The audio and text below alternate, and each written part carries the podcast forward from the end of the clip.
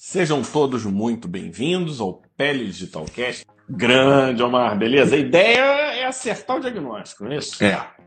Diagnóstico Olhando a pele. responsabilidade do médico, né? Pelo menos é o, que- Olhando a pele. é o que a gente depende, defende aqui desde o início. E, e na pele o diagnóstico fica mais visível do que até em outras ah, especialidades médicas, né? Então, essa é a ideia do nosso bate-papo de hoje, né? É, e antes da gente entrar no- nos nossos temas específicos, eu, eu não sei se você concorda comigo, mas não importa o problema de saúde que a pessoa tenha. De uma forma ou de outra, a inspeção ela te ajuda no diagnóstico. Certeza. direto ou indiretamente. E é sobre isso que a gente vai falar hoje, né, mano? É como otimizar uma etapa do exame físico, que é a inspeção. Basicamente, olhar a pessoa que está na, na sua frente. Não, não é difícil e é acessível, né? Se a, gente, a gente ainda é um país que precisa economizar, a gente não tem verba, e melhorar a qualidade do médico é fundamental. E hoje a gente vai, acho que vai ser interessante essa live de hoje. Verdade. É isso. é, a gente, como dermatologista, tem na mão uma série de ferramentas. Talvez para outras especialidades você precise sempre de tecnologia, né?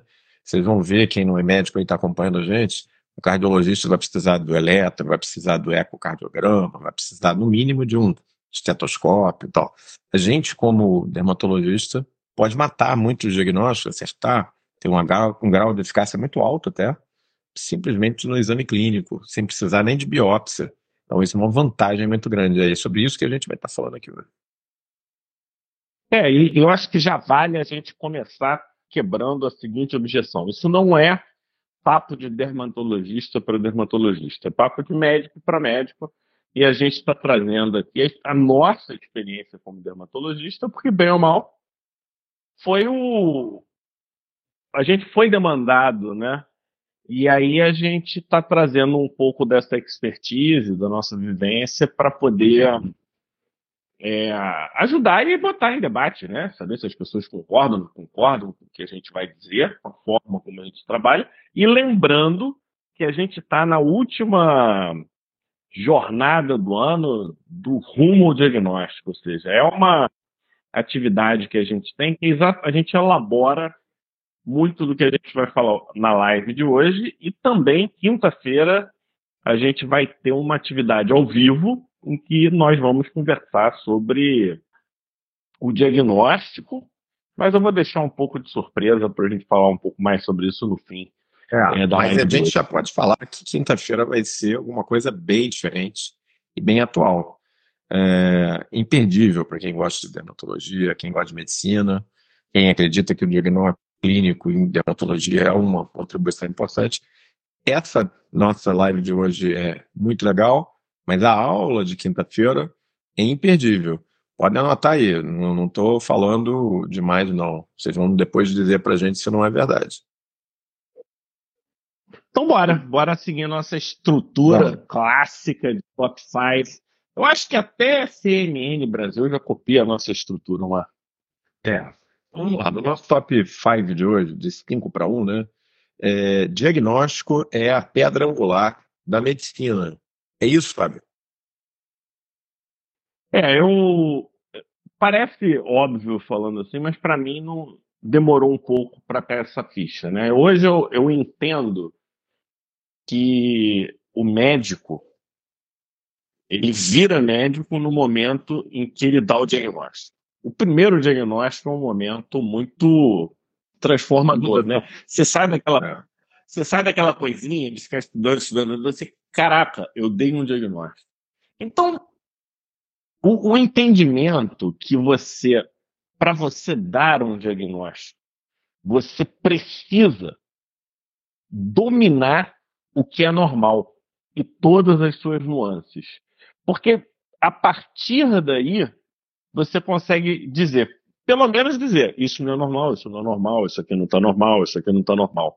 E essa eu acho que é a primeira clareza, né? E entender de fisiologia, anatomia, bioquímica e por aí vai, é o que a gente chama de normal. Aí a gente entra num momento da faculdade de medicina que é o momento que a gente começa a examinar e conversar, né?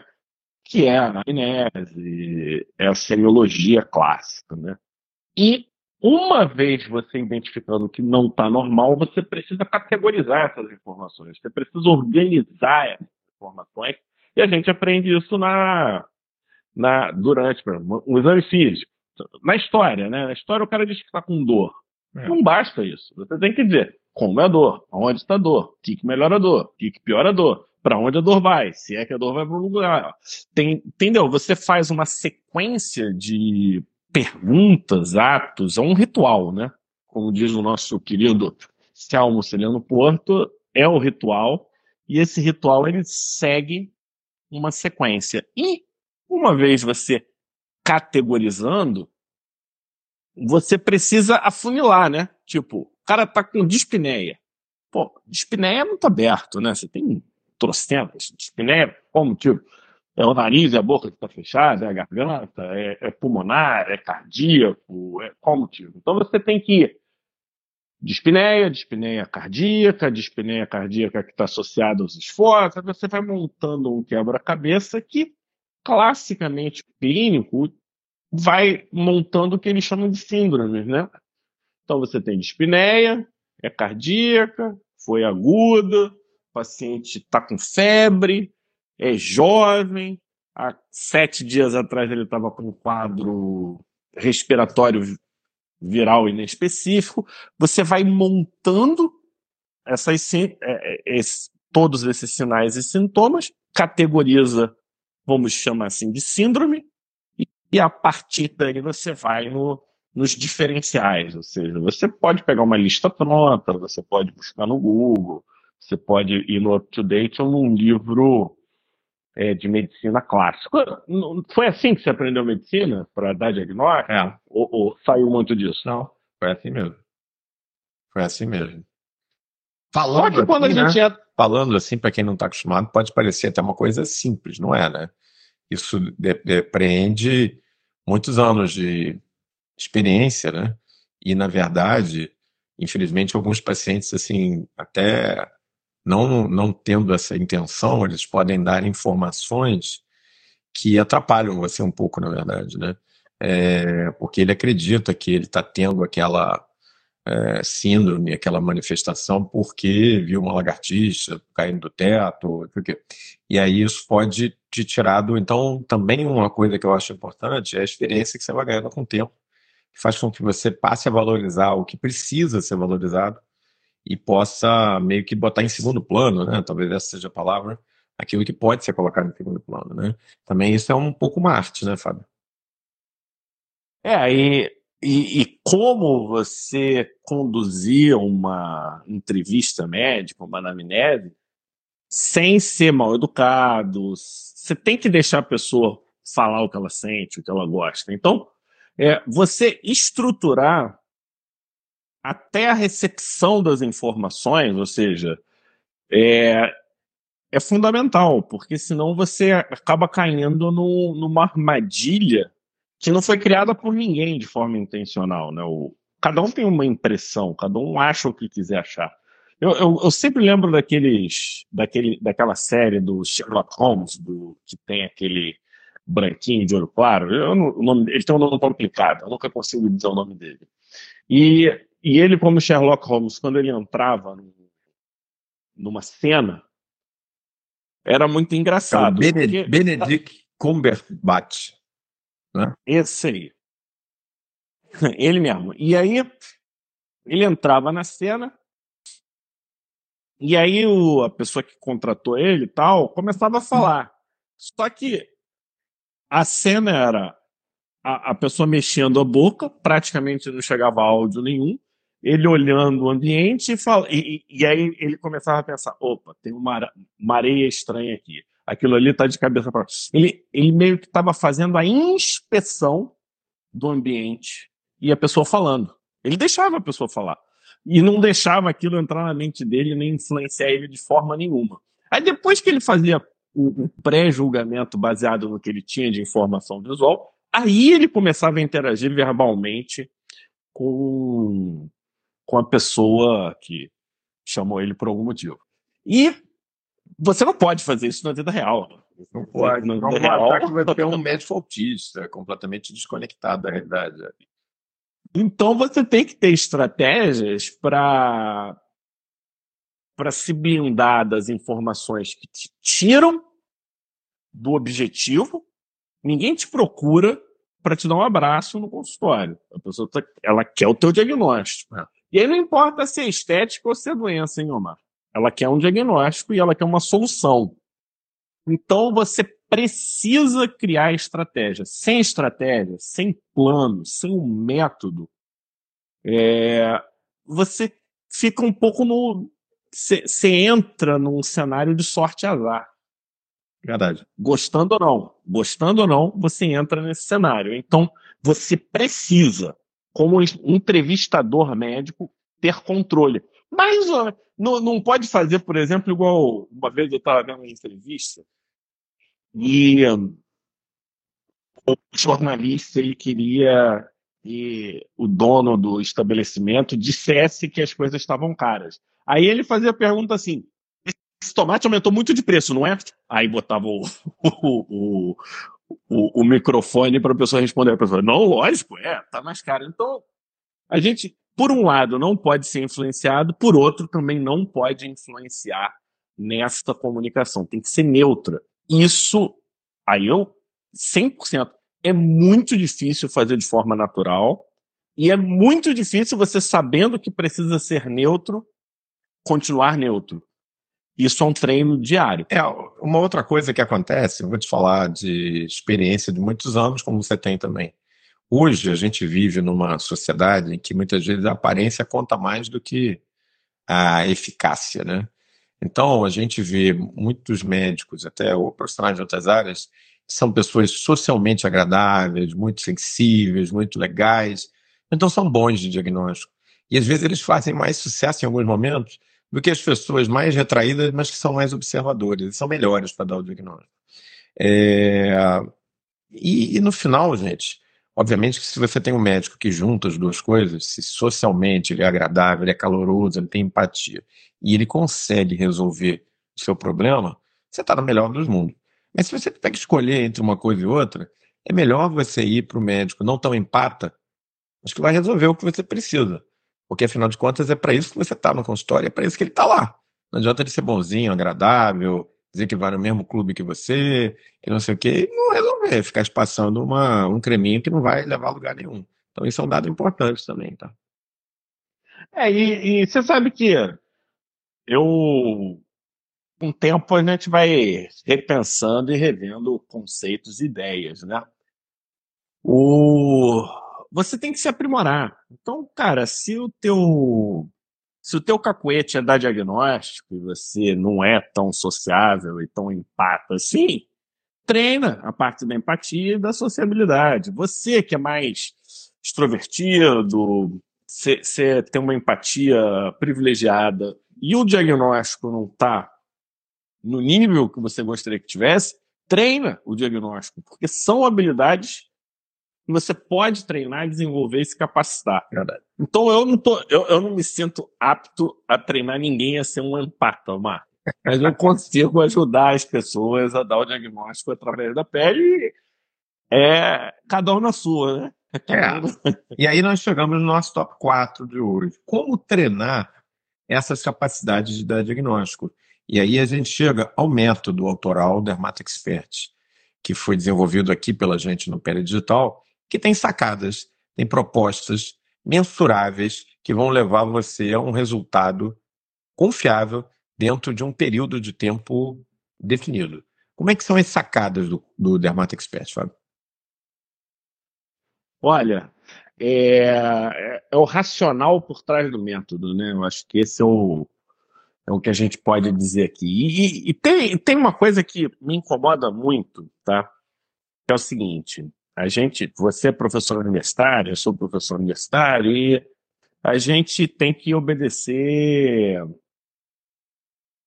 MEC, né, tem umas demandas, e fala-se muito em que priorizar o que é comum. porque é mais frequente e ninguém pode deixar de saber. Concordo. Agora eu queria inverter essa pergunta e fazer o seguinte: e quem tem doença raríssima? Ela não merece o mesmo pronto diagnóstico de quem tem uma doença comum? Com certeza, se possível, com certeza.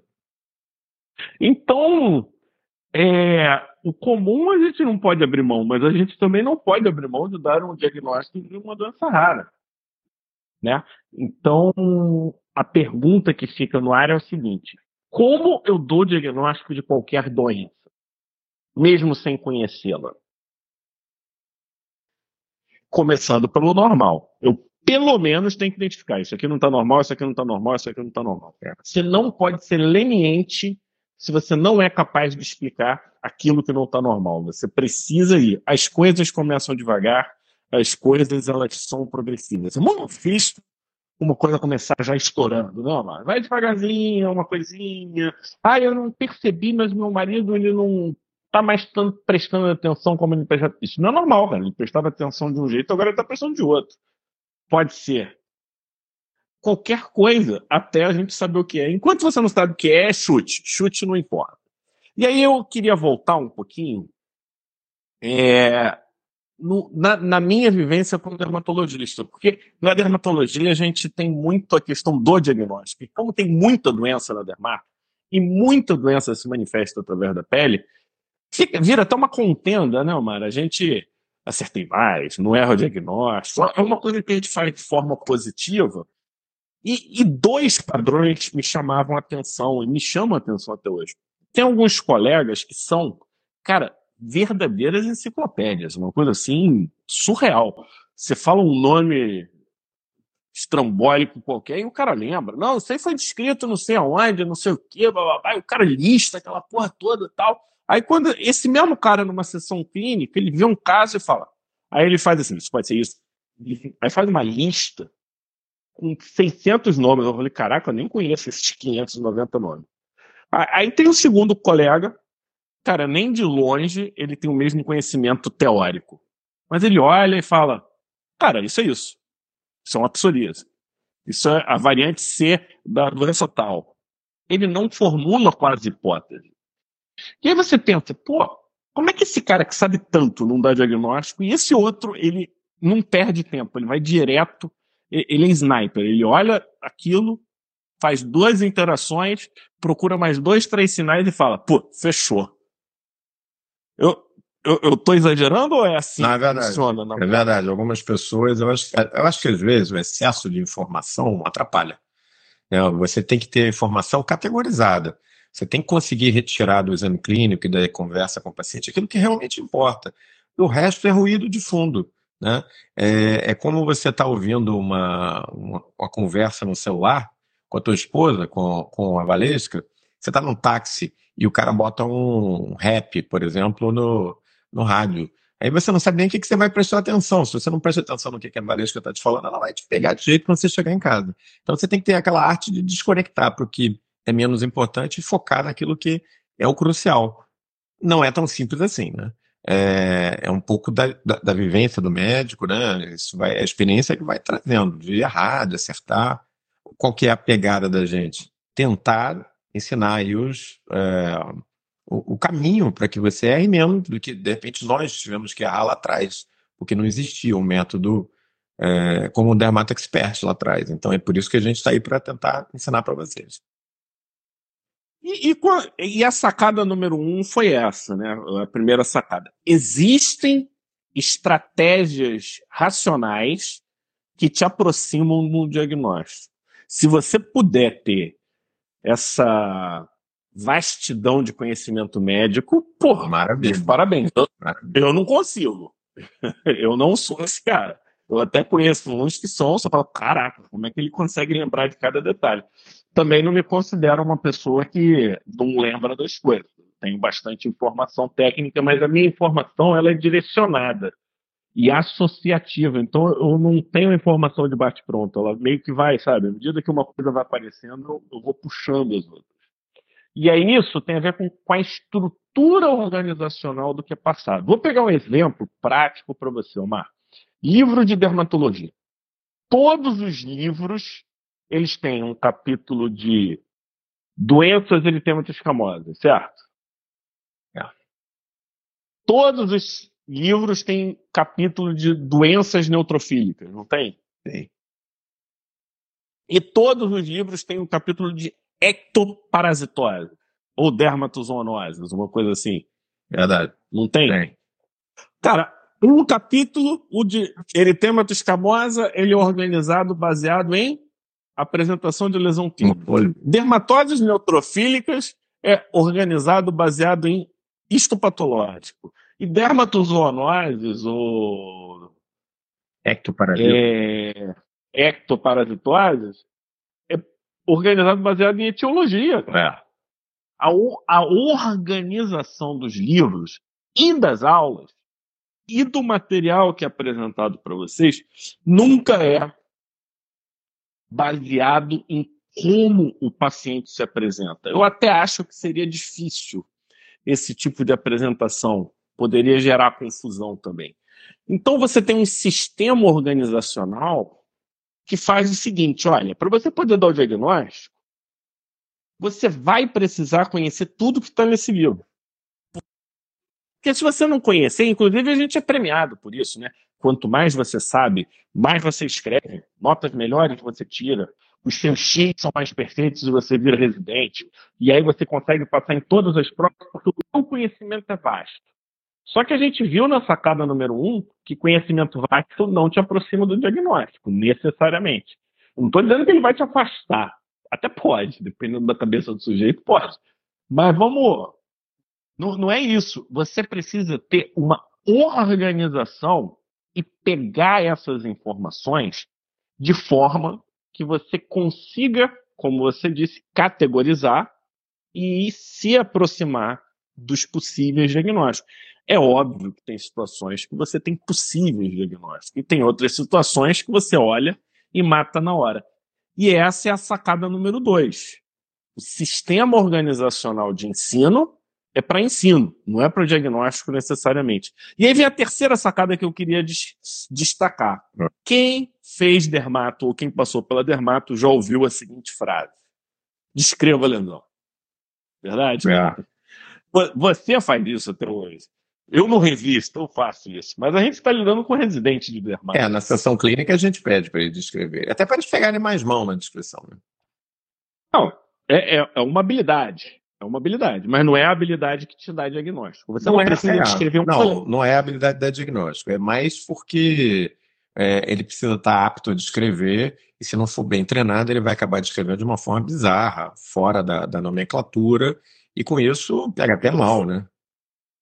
Não, aí você tem que saber. Para que, que você descreve? Para você poder documentar o que você está vendo, para você poder escrever um artigo, para você poder entender o que o Omar escreveu para você. Olha, eu estou com um paciente, ele escreve lá. Você tem que entender o, o que está escrito. Só que eh, eu, eu faço a seguinte analogia: descrever lesão é mais ou menos como se a gente fosse um poeta. É pegar o que a gente está vendo e ir lá escrever num papel aquela determinada coisa. Para o diagnóstico, você precisa ser bom na hora de interpretar. Interpretação de texto. O que, que aquela imagem está te dizendo naquele determinado contexto e como esse- essa imagem e esse contexto podem te ajudar a dar um diagnóstico de uma pessoa. Então, é muito além de descrever.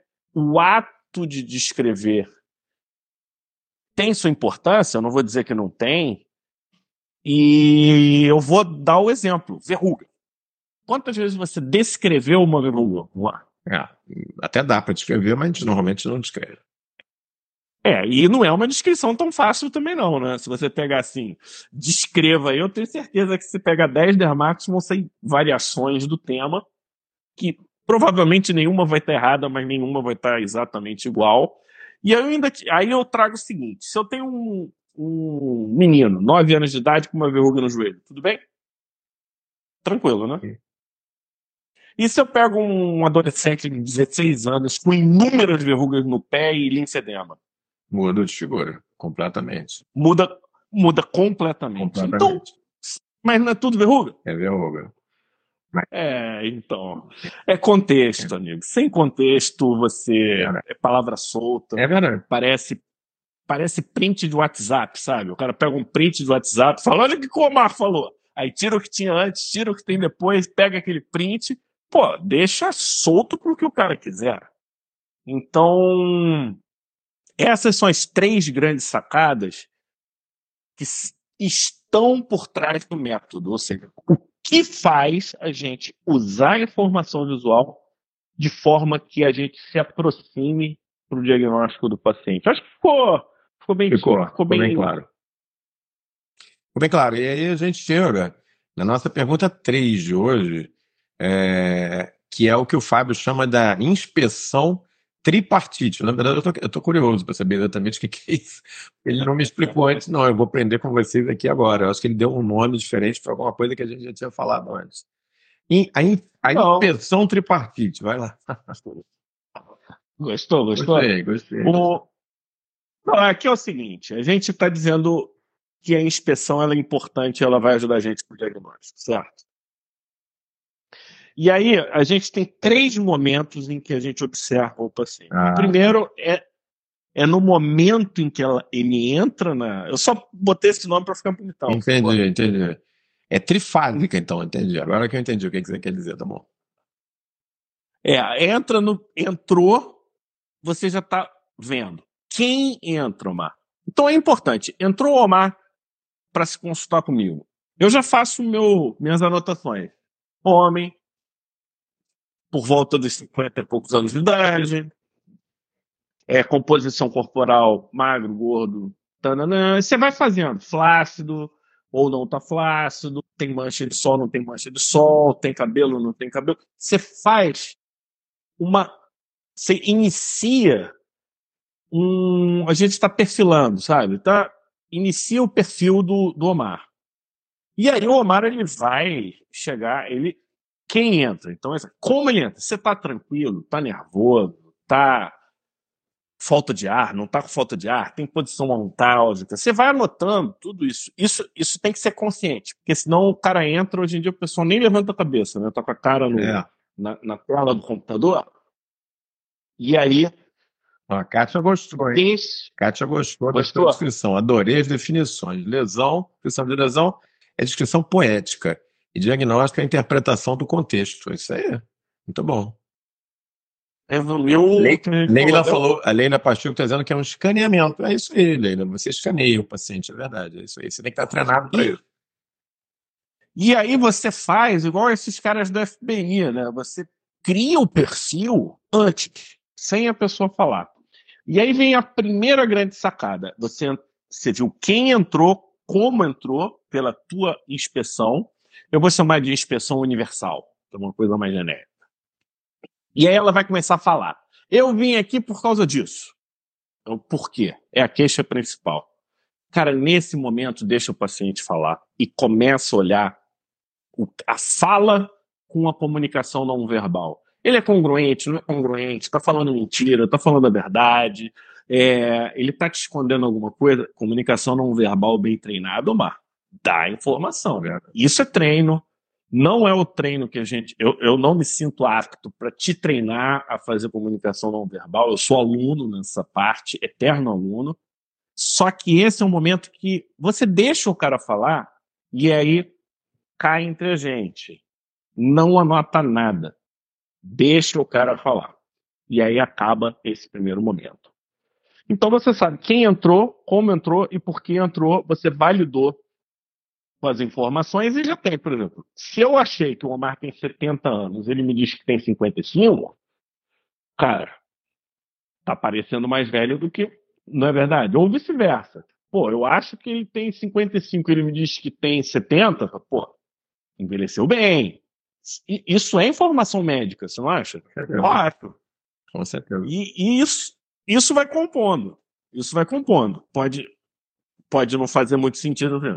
no segundo momento de inspeção, que é a inspeção geral, é, é, é um scan. Eu chamo inspeção geral com exame físico de 8 minutos. É basicamente crânio caudal, o que tem de alterado. Tem lesão, não tem lesão? Então é, pele está íntegra, sim ou não? pele tem algum tipo de alteração de cor, sim ou não? Tem algum tipo de alteração de volume, sim ou não? Tem algum tipo de alteração de textura, sim ou não? Aí você vai vendo, ah, tem alterações. É localizada? Aí eu vou ver a distribuição, aí eu vou ver a configuração, vou ver se tem mais de um tipo de padrão, se esses tipos de padrões eles estão ou não estão relacionados, e eu monto, então, um, um quick scan e agora que eu acho que é um scan mesmo, né, que você vai de cima para baixo, olha, vê o que está alterado, faz a palpação, faz um exame neurológico rápido, faz a palpação, aí quem ausculta, faz a ausculta rapidinho, pulmão tal, vê. Que, aí você basicamente faz assim, tudo normal, exceto papapá, lesão no ombro esquerdo, é, caroço no aqui e não sei o que lá. E isso vai é a base para você voltar na história e começar a conversar. Ah, esse sinal, há quanto tempo você tem esse sinal? Ele dói? Não. Quando ele surgiu? Aí você vai estruturando. Geralmente, uma, duas perguntas é o suficiente para você matar quando a doença é de menor complexidade e a doença é ex exclusivamente cutânea. E aí entra o terceiro nível de inspeção, que eu chamo de inspeção é, detalhada, né? É onde você vai olhar a lesão, só que não é descrever detalhes da lesão. É, é, é, é fazer a seguinte pergunta: por que, que tem essa lesão? E são sempre sete mecanismos: ou a doença é inflamatória, ou a doença é tumoral, ou a doença infecciosa, ou a doença por alteração de metabolismo, ou de fisiologia, ou vascular, ou por ação externa. É algum desses sete, sendo que pode ter mais de um. Né? Você pode ter uma doença inflamatória, vascular e induzida por um agente infeccioso. Então, só para montar, mas vai ser um desses sete. Sempre sai desses sete. Olha que legal. A gente pega, então, 50 mil doenças, reduz a 350 síndromes e a sete mecanismos. Aqui, cara, é o grande gol. É. Eu não preciso conhecer né? necessariamente. É, você vai afunilando. Cara, tem caso difícil. Tem Vocês caso gostaram que é dessa conta? Vocês gostaram dessa conta? Como reduzir 50 mil doenças? Ele está falando aí um número que não é exagero, não. Se você vai ver um livro texto de dermatologia em inglês, principalmente os livros clássicos, você botar lá, eu nunca sei para contar, mas deve ser alguns milhares de doenças. Não sei se chega a 50 mil. Né? Mas Varia entre 30 e 50 mil, dependendo. Tipo, nos então, Estados Unidos, eles reconhecem. Do Dermata Expert é você jogar para 7. É, possibilidades, vamos dizer assim, etiológicas, né? E com isso, vocês estão vendo? o poder do diagnóstico disso, né? Você começa a simplificar o jogo. É como uma equação de segundo grau. Vocês lembram de equação de segundo grau quando vocês estavam na época de colégio? Vou lembrar para vocês. Aquelas equações que tinham várias leis, x, y, z, e que tinha que chegar a um dado. Como é que você fazia? Como é que você resolve uma equação de segundo grau? Você simplifica essa equação. Você começa a tirar as variáveis, descobrir os valores de determinadas variáveis e simplifica até que só dê um resultado. É exatamente a mesma coisa que você tem que fazer no diagnóstico. Você simplifica para que você fique reduzido a talvez não uma, mas duas ou três possibilidades ali, na melhor das hipóteses, e, e com isso você consegue avançar no diagnóstico. É, basicamente é isso aí. Vocês. Foi o que você sempre fala, né? O, o ser humano ele foi treinado para reconhecer padrões. Então, o que a gente está fazendo? Alguns padrões a gente já faz automático, né? É, é ou... na verdade, não sou eu que falo. É, são os, os, cientistas da neurolinguística, né? Nossa evolução é uma evolução que vem dos primatas para reconhecer padrão. Vamos para aquela árvore que está com frutos vermelhos que estão no ponto de serem colhidos. Não vamos naquela outra que os frutos são amarelos. Frutos amarelos denotam talvez a possibilidade de veneno. Não vamos naquela outra lá em cima porque a subida da, da árvore é muito íngreme e os frutos ainda estão verdes, então não estão na época ainda, não vão estar azedos. É, é, é, o ser humano ele vem dessa origem, então ele reconhece padrões. Esses padrões é que permitem o diagnóstico. É, e, e quando a gente olha uma verruga, é um padrão de reconhecimento. Você reconheceu o padrão, né? Você não, você não falou isso é uma pápula, uma pápula de superfície regular, de textura é, blá blá blá. Você não fala isso, você sempre fala, verruga. É, o padrão é tão forte que quando uma lesão lembra verruga, a gente chama de verrucoso. E aí você já tem os diagnósticos que partem das lesões verrucosas. Não é, é assim que funciona? É, é, simples assim. É isso mesmo. É isso mesmo. Então, aí, vocês estão vendo aí como é que é o processo. O processo para o diagnóstico no Dermato Expert se baseia é simplificar a complexidade, sem tirar a complexidade, mas organizando ela de uma maneira razoável, que faça com que você reconheça padrões e com isso você consiga chegar a é, um diagnóstico de mais precisão sem gastar tantos ATPs, tantos fosfatos aí na sua mente, né? Você vai conseguir ter essa assertividade de uma maneira mais segura, né? E aí a gente chega, Fábio, no nosso fato 2 de hoje, que é a nossa live de hoje, né? O que é uma síndrome, né? O que é uma síndrome dermatológica, uma síndrome cutânea? É, como é que você define uma síndrome cutânea? É, síndrome, eu tirei síndrome do termo síndrome mesmo, né? Conjunto de sinais e sintomas, você tem uma síndrome. Então, se você tem icterícia, se você tem febre e você tem dor no quadrante superior direito, você tem uma síndrome hepática, uma síndrome, né? É. Você pode. Se o hepatologista não gostou do meu nome e acha que eu posso ser um pouco mais específico, não tem problema, mas a minha síndrome também não está errada. É hepática. Opa, eu localizei. Aí o cara vê, não, mas pode ser colestática, então tá bom, pode ser. Só que o vesícula está dentro do fígado.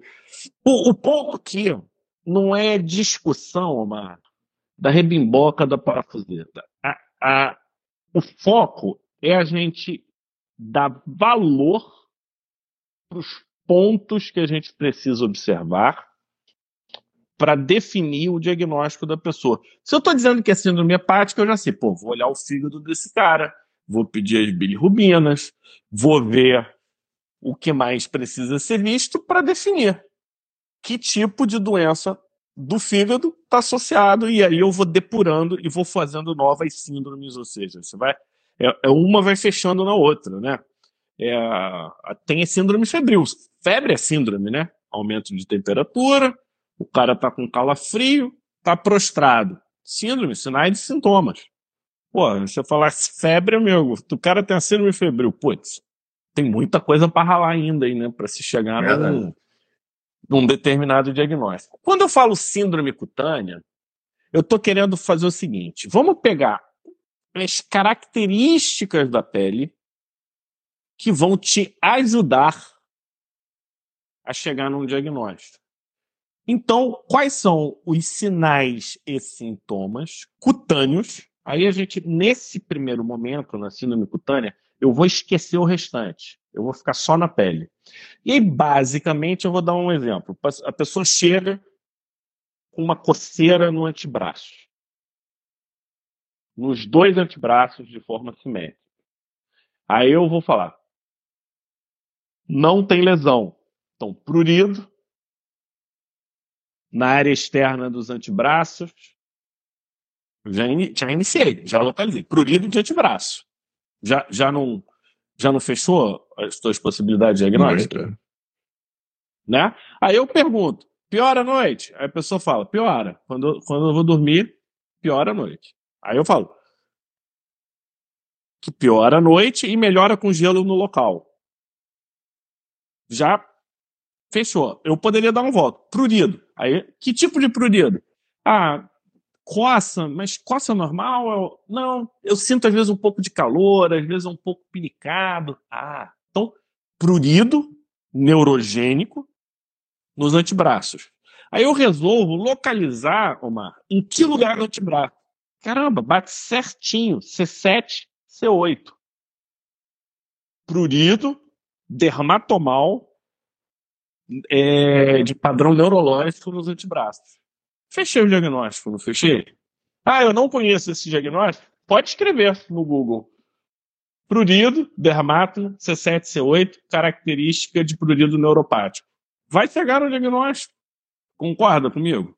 É. Então, essa é a ideia. Aí eu digo, prurido, tá, tá, tá, associado a doença crônico-degenerativa de coluna cervical, pronto, matei, tá mais um, eu estou aprimorando a causa desse prurido. E assim a gente vai montando e vai estruturando. Então você tem que identificar aonde está o problema. É localizado, é generalizado, é uma ectodermia.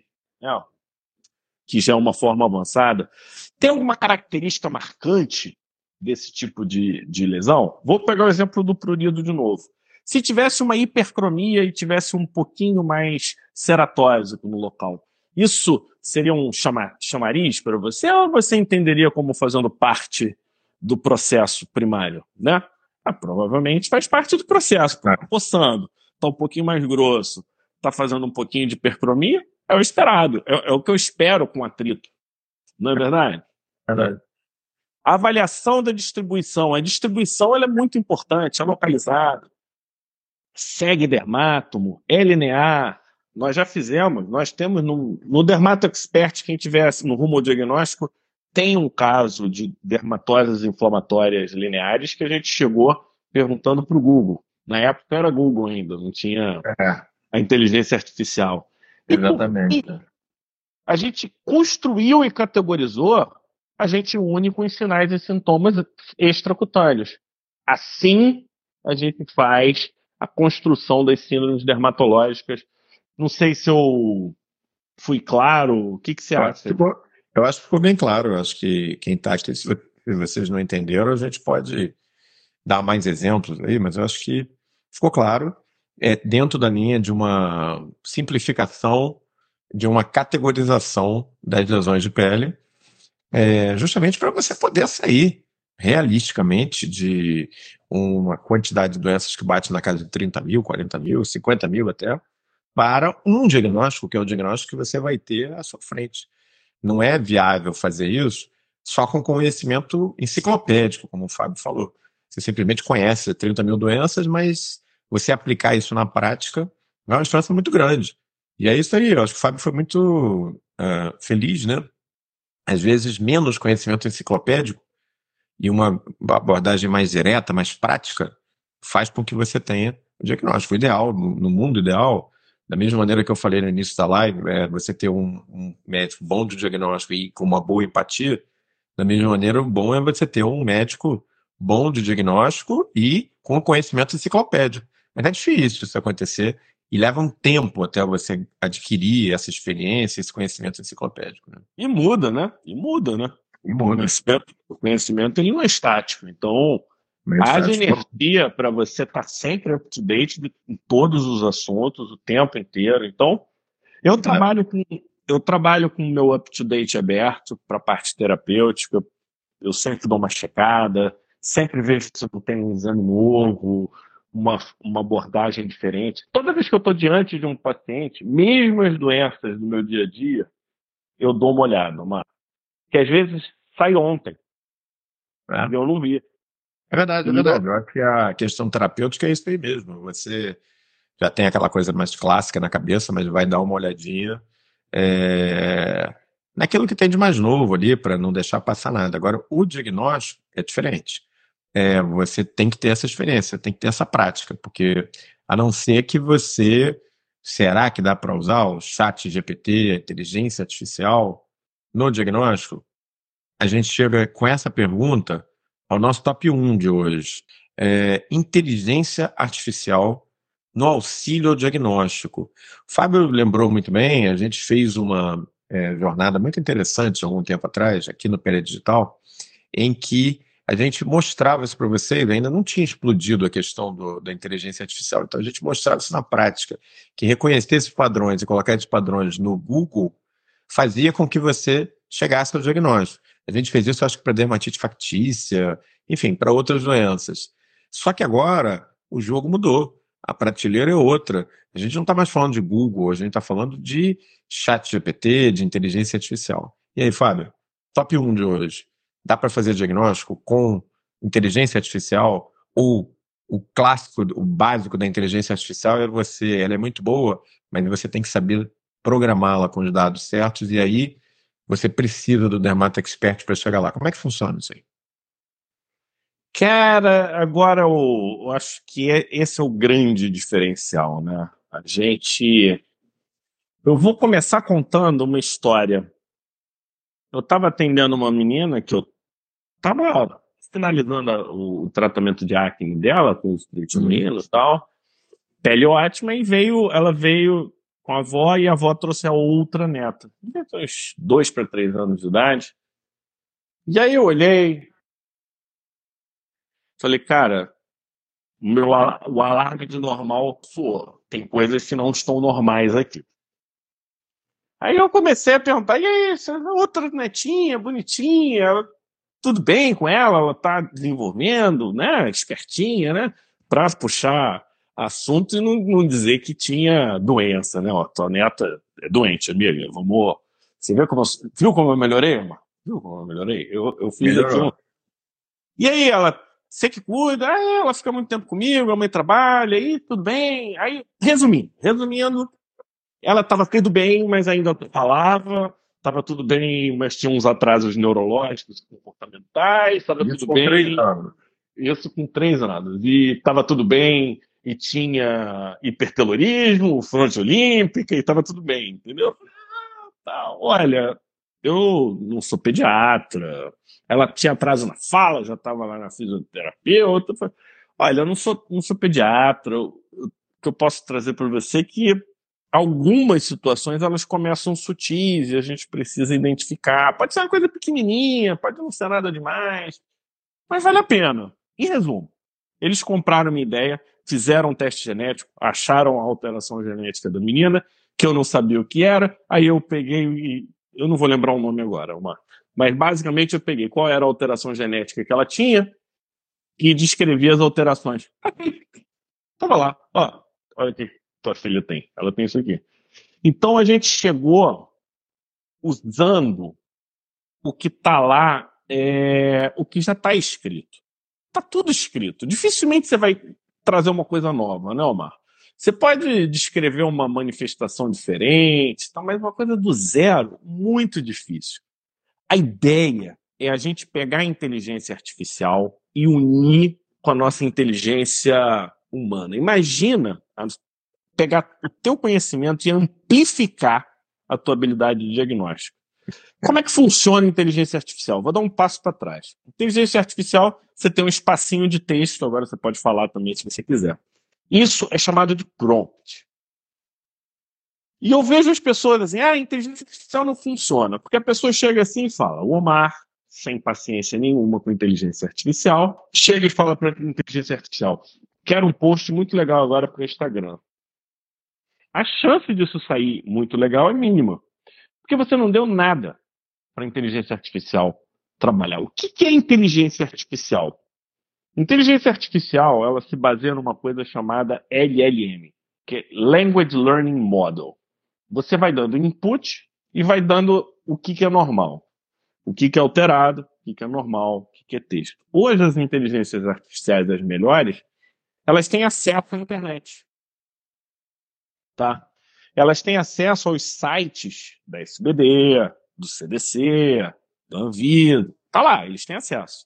Do Pele Digital. Do Pele Digital, ela não comprou nenhum curso nosso, então eles não têm acesso aos nossos cursos. Eles já estão conseguindo assistir vídeo, tá?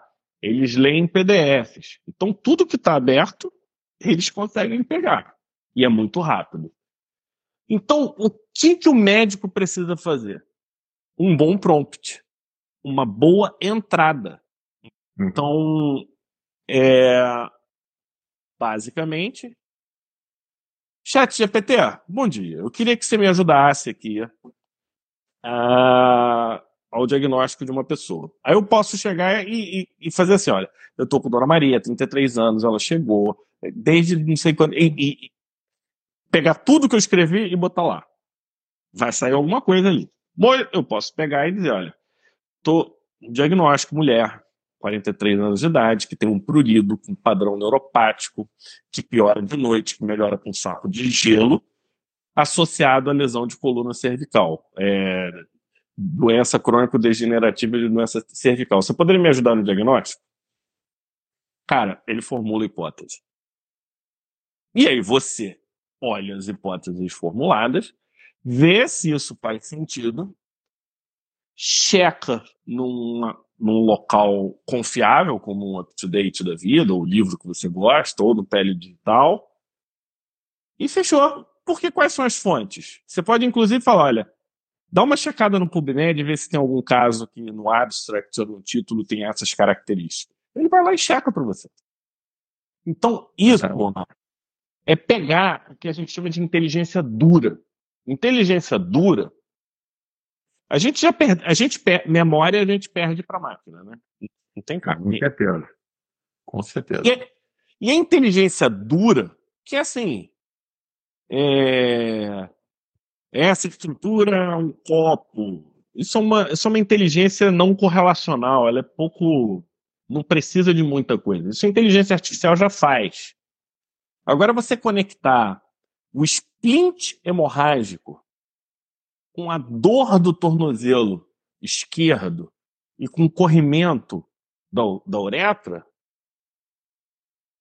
e, e, ele não te disse que tinha corrimento. Você foi lá buscar, porque você foi montando o teu quebra-cabeça.